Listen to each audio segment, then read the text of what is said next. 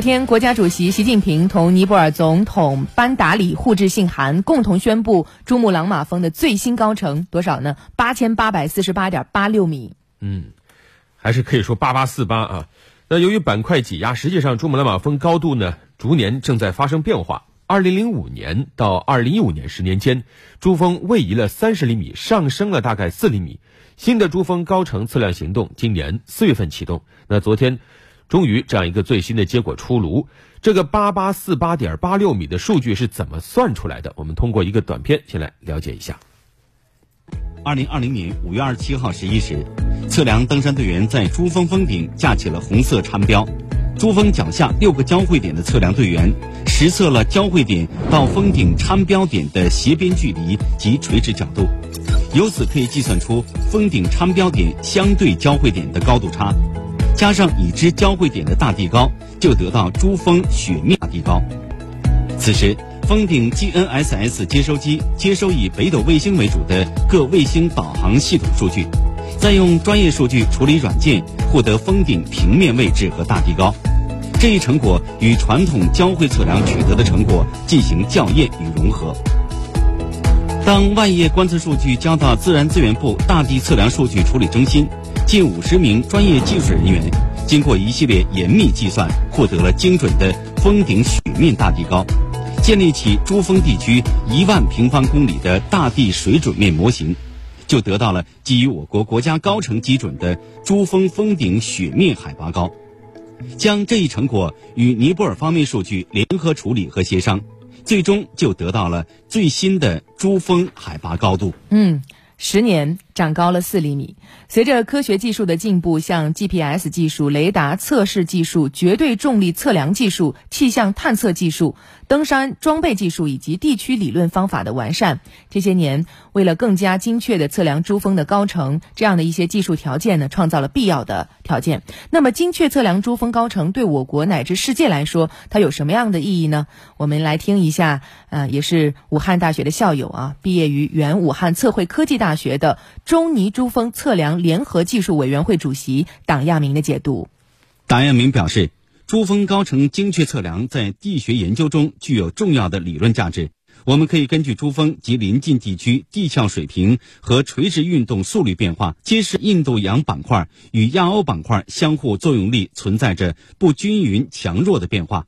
而这种强弱变化是引起我国大陆周期性地震活动的原动力。这些研究成果将对我国今后地震预报和减灾防灾具有重要的实际意义，特别是精确的峰顶雪深、气象和风速等数据，也将为世界冰川监测、生态环境保护等方面的研究提供第一手资料。大家都知道，珠峰呢是世界的第三级亚洲水塔，那么在这里面对它的这个生态环境、对它的资源调查的研究，比方说珠峰地区的板块运动，呃，监测。呃，珠峰的这个冰川的变化的监测，那么对咱们国家的可持续发展、生态环境的监测呀，它都有非常重要的一个意义。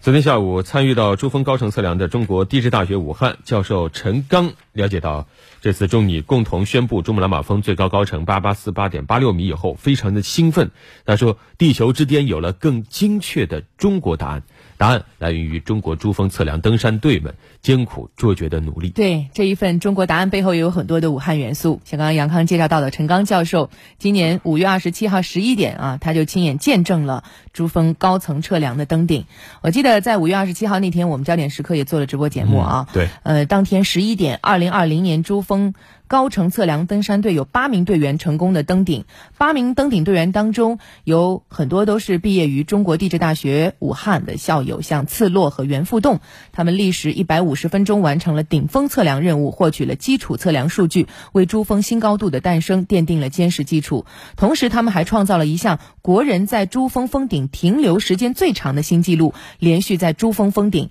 待了一百五十分钟，哇，这极寒的恶劣环境啊，太不容易了。那像担任登山队队长的次洛，他其实在二十二年前也曾成功登顶，是我国登顶珠峰的第一位在校大学生。没错，十二年前曾经把奥运会火炬送上珠峰的袁富栋，这次呢又成为了我国登顶珠峰的第一位博士研究生。对他们都是武汉校友。哎，陈刚教授今年四十八岁，他是这一次珠峰登顶测量的登山队当中年龄最大的一位队员，主要承承担的就是测绘任务。在四十二名前线指挥和登山队员当中，除了陈刚教授之外，毕业于中国地质大学的有九人：李志新、王永峰、张志坚、次洛、袁富栋、宋红、李普、赵岩。另外，德庆欧珠、次仁旦达、赵佳明等三名地大毕业生也参与了此次珠峰登山高程测量的后勤保障工作。是啊，真为这些武汉校友感到高兴。那珠穆朗玛峰都知道，这是地球之巅啊，是我我们地球的一个重要的标志。